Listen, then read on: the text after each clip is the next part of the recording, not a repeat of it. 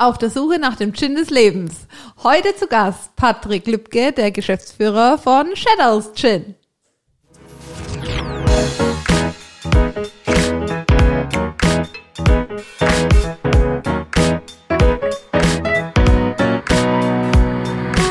Adlerperspektive. Der Podcast der Jungadler. Servus und herzlich willkommen heute mit unserem Special Guest, the one and only Patrick Lübke. Ja, danke Luisa. Danke für die, Ein äh, für die Einladung. Ich freue mich natürlich hier zu sein. Sehr, sehr gern. An meiner linken Seite der Co-Moderator Nickel Nicholson. Servus zusammen. Sehr cool. Wir haben heute schon ein bisschen äh, davor rumgeblödelt hier. Es ist gute Stimmung. Ja, normalerweise gibt alle gut drauf. Normalerweise gibt es beim Podcast immer kleine Gläschen Wasser. Äh, wir haben die jetzt ausgetauscht. Jetzt gab es kleine Gläschen Gin. Zwei, Erkennt man von außen nicht, deswegen alles gut. Genau. Sehr cool. Patrick ist mittlerweile, darf man so sagen, vom Netzwerkpartner, Businesspartner wirklich auch ein freundschaftliches Verhältnis entstanden. Und äh, es war mir ist besonders wichtig, dass er jetzt in der zweiten Staffel mit dabei ist. Kann man auch so sagen, ist auch ein, ein Jungunternehmer, hat das Unternehmertum für sich entdeckt und wir freuen uns, wenn wir da jetzt dann gleich mehr erfahren. Absolut. Also kann ich dir nur zustimmen. Also äh, vorher mit äh, Thema Business natürlich nichts am Hut gehabt. Ne? Bin direkt aus dem Studium gekommen. Und von daher für mich ein ganz neues Themengebiet und ein spannendes Themengebiet. Ne? Cool. Was hast du studiert gehabt?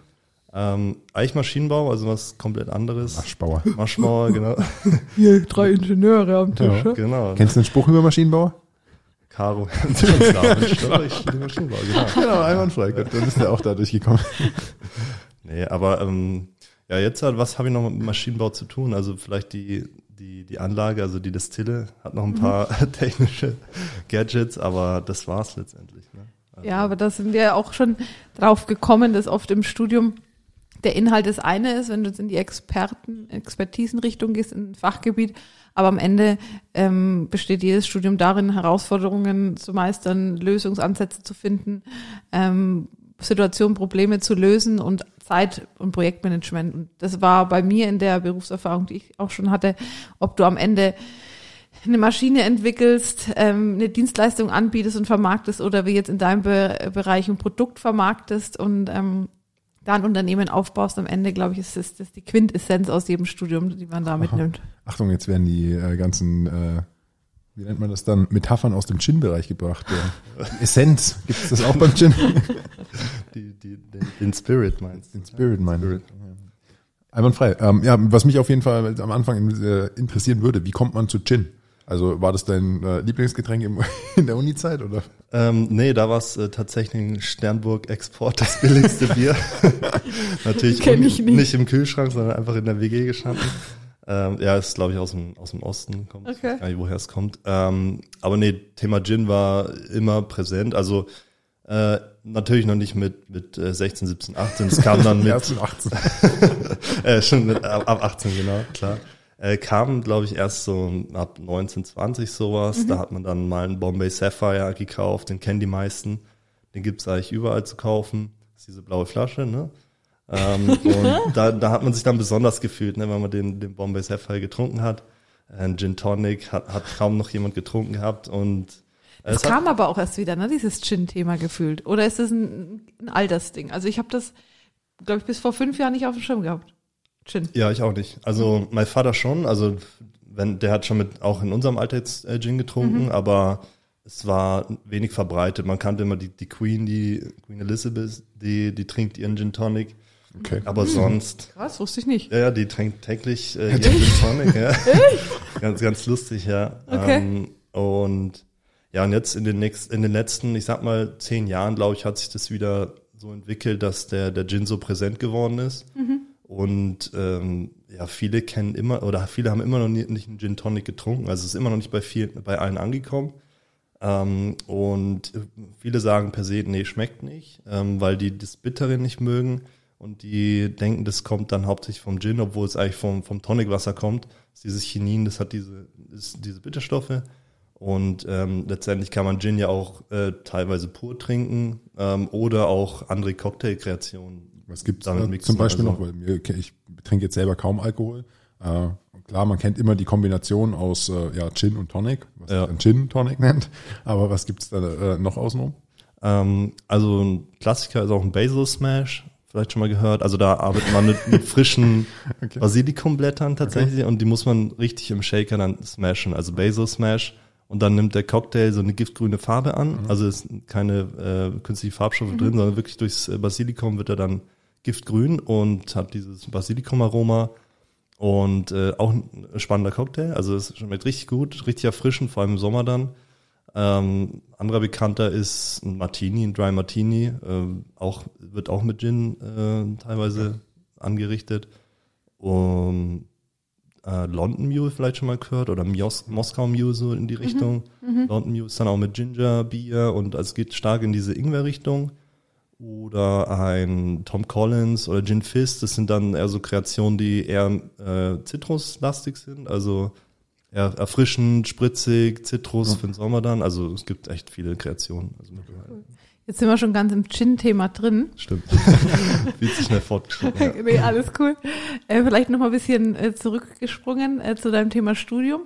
Du hast dann studiert. Wie kam es dann zum Unternehmertum? Auch immer ganz spannend von uns, gerade für junge Leute.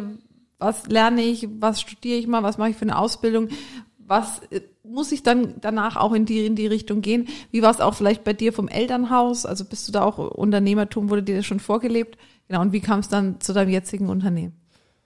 Ja, also äh, das erste Mal so den Gedanken mit äh, eigene Firma und so weiter hatte ich, glaube ich, im vierten Semester sowas, glaube ich. Äh, da hatte ich mit einem Kumpel auch so ein paar Ideen durchgesponnen, aber ist nie leider zu irgendwas äh, Wirklichem gekommen. Ähm, und aber es hat immer so im Hinterkopf geschwebt, irgendwie was Selbstständiges. Früher, weil ich es aus dem Hel Elternhaus an sich nicht kannte, keiner war selbstständig. Also äh, Urgroßvater mal in, in Mexiko oder so, eine ganz andere Geschichte. Also ich habe es aber Tequila, nie, oder? kein Tequila, nee. Aber ich habe es so direkt eigentlich nie mitbekommen. Deswegen war es ziemlich fern irgendwie. Ich, ich, ich dachte immer, es war so ein Privileg. Ich dachte immer, Firmen existieren einfach. Und genau, aber dann, klar, man beschäftigt sich dann damit und ähm, mich hat's gereizt, einfach so äh, dann seine eigenen Gedanken. Oder ich, ich, ich hab's, äh, mir hat's Spaß gemacht, was zu kreieren und das dann zu sehen. Deswegen äh, zum Beispiel jetzt als Ingenieur, als Ingenieur, du konstruierst was am Computer und siehst es dann, ähm, wenn es ähm, irgendwie gefräst wurde oder äh, irgendwie zusammengebaut wurde. Und das hat mir immer Spaß gemacht, das Endprodukt direkt zu sehen. Und in die Richtung geht's ja auch. Du hast eine Vorstellung, entwickelst es, natürlich je nach Branche. Aber letztendlich hast du dann dein, dein Produkt, was du im Kopf hattest und niemand äh, kann dir irgendwas vorschreiben, sondern du kannst deine eigenen Ideen einfach umsetzen. Und ähm, das, das fand ich äh, cool. Und äh, dann im, genau, dann kam das Thema Gin auf, verstärkt. Ähm, ich habe mich stark damit beschäftigt, auch mit meinem Vater. Wir haben einfach gern Gin getrunken und dann haben wir mh, mal ein Seminar belegt, wo man das Thema Gin einfach von, von, von Grund auf lernt, was ist Gin, wie wird's hergestellt, etc. Und genau, da- dann haben wir das Seminar belegt und hatten dann einfach immer die rumgesponnen, ja, wie cool wäre es, einen eigenen Gin auf den Markt zu bringen, eine eigene Manufaktur oder Destillerie zu haben. Und genau, äh, wir fanden den Gedanken einfach cool. Und dann haben wir irgendwann gesagt, okay, komm, wir machen das jetzt einfach. Was haben wir zu verlieren, so nach dem Motto. Und genau, dann haben wir uns intensiv mit dem Thema beschäftigt.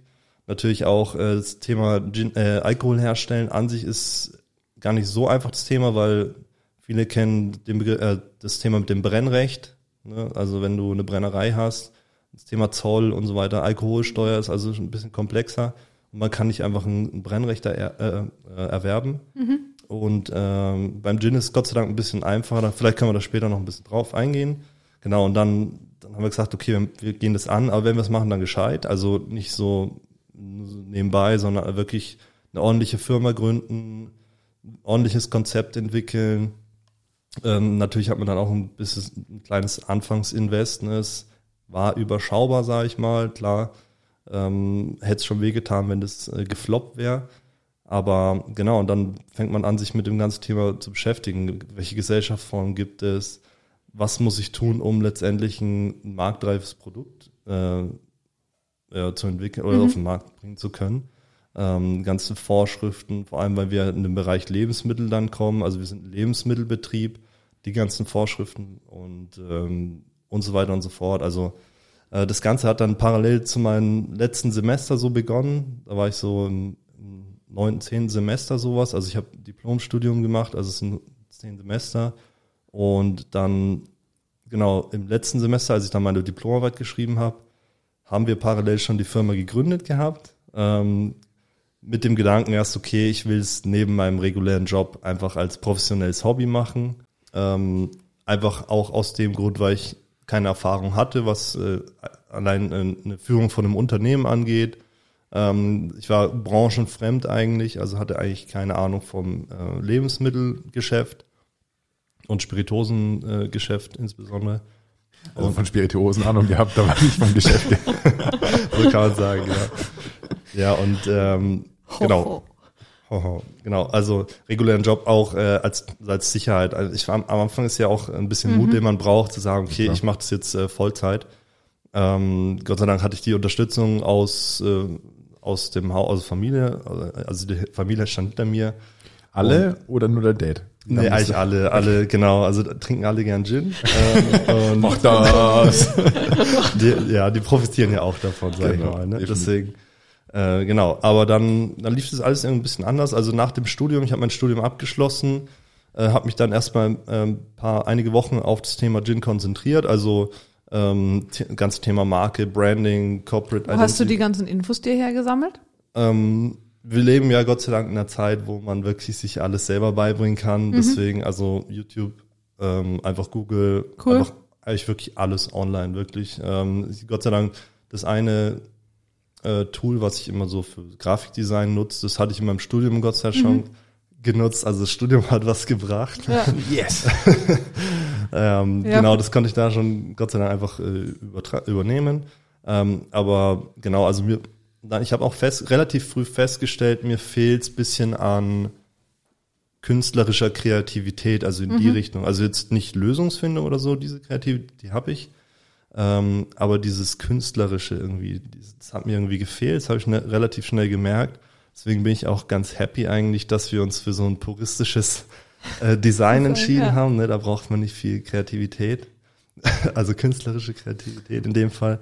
Ähm, und genau, also wir haben natürlich, äh, wir haben, wir haben schon viel destilliert gehabt auch vorher, hatten so unsere grobe Rezeptur auch schon herausgefunden, aber das Produkt war ja noch nicht fertig. Das heißt, wir mussten uns auch äh, dem Produkt widmen. Das heißt auch allein die, äh, welche Flasche wollen wir nehmen, wie soll das Ganze aussehen, alles drumrum, welche Vorschriften gibt es. Natürlich auch das ganze Thema äh, Lebensmittelüberwachung, Zoll, was, äh, was, äh, was einfach beim Thema Destillerie anfällt. Und auch äh, Thema Geschmack beim Gin. Also äh, letztendlich ist der Geschmack das Entscheidende, würde ich sagen. Da stelle ich mir nämlich jetzt die ganz, ganz schwere Frage. Äh, wenn du den Gin ständig probieren musst, wie oft wart ihr betrunken beim Gin-Tasting? Das ihn ging tatsächlich. Was Ja, also wir haben immer, man muss ja nicht immer eine ganze Flasche trinken, ne? Ach so. Deswegen, Ach so. Ja, deswegen hat sich tatsächlich äh, in Grenzen gehalten, ähm, aber wir haben trotzdem viel ausprobiert, also keine Frage. Mhm. Äh, wir haben echt ähm, Wochenends auf jeden Fall probiert immer und so weiter. Und Wir hatten Ja. ja auch mal die Möglichkeit, wir waren ja auch mit Forchheim Food bei dir, ähm, ich weiß gar nicht, war das dieses Jahr, letztes Jahr schon? äh, Letztes glaub, Jahr, glaube ich, ja, schon Genau. letztes Jahr im Sommer und haben da mal so eine komplette Rezeptur miterlebt. Wer, wen es interessiert, gerne bei uns auf Forchheim Food unter Drinks, da haben wir das alles dokumentiert in den Stories Mhm. und es war echt spannend, was da alles mit reinfließt und äh, Patrick hat es super genau erklärt. Du bietest auch Gin-Seminare, glaube ich, an, richtig? Oder, Äh. oder wie gestalten die sich? Ähm, also offiziell noch nicht. Also Okay. auf Absprachen immer gerne, aber wir Mhm. haben einfach die, die Kapazitäten noch nicht, dass Okay. wir sowas an, äh, anbieten können. Mhm. Aber sonst erkläre ich sowas natürlich immer gerne. Ne? Perfekt. es den Leuten immer ein bisschen, gern, gern ein bisschen näher. Ne? Ja, was ich auch noch cool fand von dir ist der Input, dass man wirklich Marketing, Brandbuilding, Produktentstehung, Unternehmensaufbau, sich das wirklich alles belesen kann im, im World Wide Web. Ja. Äh, Finde ich eine klasse Sache. Da ähm, spreche ich auch bei uns im Marketing. Das, was wir machen, ist jetzt kein Zauber, kein Hexenwerk. Ja. Das Wissen gibt es, genauso wie, wie drehe ich einen Film, wie baue ich eine Brand auf, wie nutze ich eine Kamera. Am Ende ja, geht's halt immer um Zeit und Raum, die man sich nimmt und da einliest und auch sich überlegt, okay, was ist wirklich mein Kerngeschäft in meinem Business, in meiner Firma und wo gebe ich das vielleicht Leuten, ähm, die davon Ahnung haben oder unterstützen. Genau. Hast du bei dir ähm, Schnittstellen von Anfang an überlegt, okay, das extern zu machen, Unterstützung zu holen? Ähm, ja, weil ja eine Firma trotzdem, gerade im Produktbereich, finde ich, ist es auch nochmal sehr spannend, ähm, natürlich von Vertrieb über Marketing, über Produktherstellung. Wie sind da so die, die Anfangs, die ersten Gehversuche genau, und was ja. ist da so geplant? Ja, also am Anfang geht's ja immer darum, du hast ein gewisses Budget ne, und mit dem musst du klarkommen. Und ja. das heißt, du musst einfach fast alles selber machen, sag ich mhm. mal. Und auch ganz Thema Website und so weiter habe ich auch mhm. selbstständig gemacht. Du kannst dir natürlich einkaufen, aber dann bist du halt direkt mal 5000 Euro los oder so, ne? Bei ähm, uns und nicht. Da, Inzwischen Werbung. ja, also je nach Umfang natürlich und ja. Betreuung wahrscheinlich. Ja. Also ähm, genau, und das halt das Schöne auch, ich bin komplett unabhängig, kann ich diese Firma führen und, und so weiter, weil ich es mir einfach selber beigebracht habe, alles. Und genau, ich auch das Thema, weil wir eine GmbH sind und das ganze Thema Verwaltung von der GmbH, also auch das ganze äh, Rechnungswesen und so weiter und die Buchführung, ne, das ist ja so ein Riesenthema. Und anfangs habe ich auch gemeint, okay, ich, ich versuche es mal selber zu machen. Ne, habe ich auch natürlich gelernt dann. Das war das Schöne, aber ich habe relativ schnell, schnell gemerkt, okay, da musst du so routiniert sein und das muss eigentlich dein, dein Hauptjob sein. Also, ja, die Louis das erste, mir da so auf die Schulter. Ja, ich habe gesagt, das war das erste, was ich abgegeben habe, die reine Buchführung. Also klar, diese äh, Rechnungsschreiben und so weiter ist immer noch bei uns intern, aber die reine Buchführung, da reichen die Belege ein und die Kanzlei übernimmt das ganze Thema Buchführung. Auch die Umsatzsteuervoranmeldung, weil es einfach, da musst du so routiniert sein, ist so zeitfressend und ich hatte keine Lust drauf, muss ich ehrlich sagen. Ja, das ist dann ja auch nicht nur die Frage des äh, Machens, sondern auch des, der Risikoübernahme. Genau. Ähm, ja. Heißt, wenn du halt da irgendwie immer mal wieder Fehler machst, äh, bei wem bleibt zum Schluss das Ganze hängen? Und gerade ja. da ist es halt schon auch praktisch, wenn du ähm, gerade diese wichtigen Themen eben an Leute auslagerst, die sich zu hundertprozentig sicher sind, dass das, was sie gerade machen, richtig ja. ist. Eine Umsatzsteuervoranmeldung, gut, da kann man jetzt nicht so unfassbar viel falsch machen, aber gerade in so Sachen wie Jahresabschlüsse oder sowas, genau, genau. Ah, würde ich mich jetzt auch nicht rantrauen. Also ich glaube schon, dass wir ich uns schon. da, na klar, Louis. Ich meine, im schlimmsten Fall zahlst halt Steuern nach, ne? Das stellen sich die Leute, glaube ich, schlimmer vor, als es eigentlich ist, ne? Aber es ist immer ein, ein Punkt halt, wo du weißt, okay, du möchtest ja damit planen. Und jetzt genau, stell dir mal vor, du denkst dir, oh, dein Jahr lief super gut. Klasse, habe ich den Jahresabschluss gemacht und zwei Jahre später kommt das Finanzamt, hat das Ganze mal geprüft und sagt dann, ähm, ja, also wir hätten gerne nochmal. ja, das ja. stimmt, das stimmt. Ja. ja, aber das sind, glaube ich, die ja. Herausforderungen und gerade im Jungunternehmertum. Ich denke mir dann manchmal, wir kennen ja alle um, um uns herum verschiedene Mentoren, erfahrene Unternehmer, wo ich mir denke, ach du Scheiße. Na, also Entschuldigung bitte für das Schimpfwort. Ich verwende ganz wenig Schimpfwörter in meinem Sprachgebrauch. Aber wo ich mir denke, das geht es um ganz andere Zahlen und absolut, absolut, Mitarbeiter ja. hoch, runter, rüber, rauf. Und ja. von daher glaube ich, ist es auch cool, wie du auch meintest, wirklich alles selber mal zu machen mal einen Einblick zu bekommen. Es, es verlief ja ähnlich wie bei uns. Unsere erste Website haben ich und Nico zusammen, zusammen geschustert, darf man wirklich so sagen. Innerhalb äh, von drei Stunden. gemacht, getan, Ruf, bang. Dann erste Social Media Betreuung auch mal angefangen, ja. Stück für Stück und so lernst du ja auch ähm, die Themen und kannst du dann, glaube ich, wachsen sie auch mit dir und irgendwann entscheidest du dann auch, okay, was gebe ich ab, was macht man selbst in-house. Genau, genau. Ähm, genau, von daher. Ja, also aber irgendwann halt auch der Punkt kommt, in dem du kannst du es gar nicht mehr alles auf dem Level machen, wie du es ja. haben wollen würdest. Also alleine, wenn du dir überlegst, in der großen Firma gibt es zehn Leute, die Marketing machen. Wie soll das eine Person in einer wachsenden Firma ja. dann machen? Ja. Das funktioniert irgendwann nicht mehr. Das gleiche Thema mit Webseiten oder Buchhaltung oder äh, dumm und dran. Dann kommt ja, irgendwann das Thema, ja, äh, wie wir es jetzt auch merken, Personal wächst, Mitarbeiter kommen dazu, das Team wird größer. Irgendwann äh, bist du nur noch damit beschäftigt, die Rücksprache zu machen und zu koordinieren. und das genau, ist halt, dann brauchst du halt irgendwo die Möglichkeit, dass es halt jemand übernimmt, weil sonst hast du für gar keine anderen Sachen mehr Zeit. Ja, also ist wichtig, das mal selber gemacht zu haben irgendwie, weil dann weißt du auch, wie es ja. an sich funktioniert und dann kannst du auch einfacher delegieren irgendwie, ne? Und falls noch mal Rücksprachen sein sollen, du musst ja ein bisschen einen groben Plan haben, was okay. da abläuft, ne? Deswegen, ah ja, gleiche Meinung habe ich auch. Also du, du kannst nicht überall Experte sein, ne? Dafür bist ja Unternehmer, um dein Team um dich aufzubauen, ne? Dafür, dass du für jeden Bereich einen Experten hast und ähm, davon lebt das Unternehmertum, würde ich sagen. Also das heißt, was ist dann deine Vision, wenn man mal so die nächsten fünf Jahre betrachtet, nach vorne äh, schaut? Wo sagst du, okay, das ist die Vision des Unternehmens und da hole ich mir vielleicht auch Unterstützung oder das gebe ich bewusst auch ab, um mich da und darauf zu konzentrieren? Das war Teil 1 mit Patrick und der Distillerie Shadows Gin.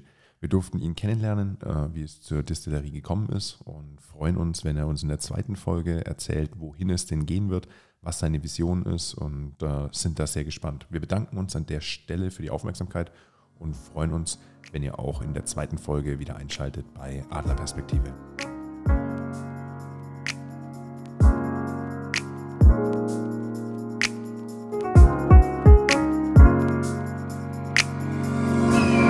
Adlerperspektive, der Podcast von den Jungadlern.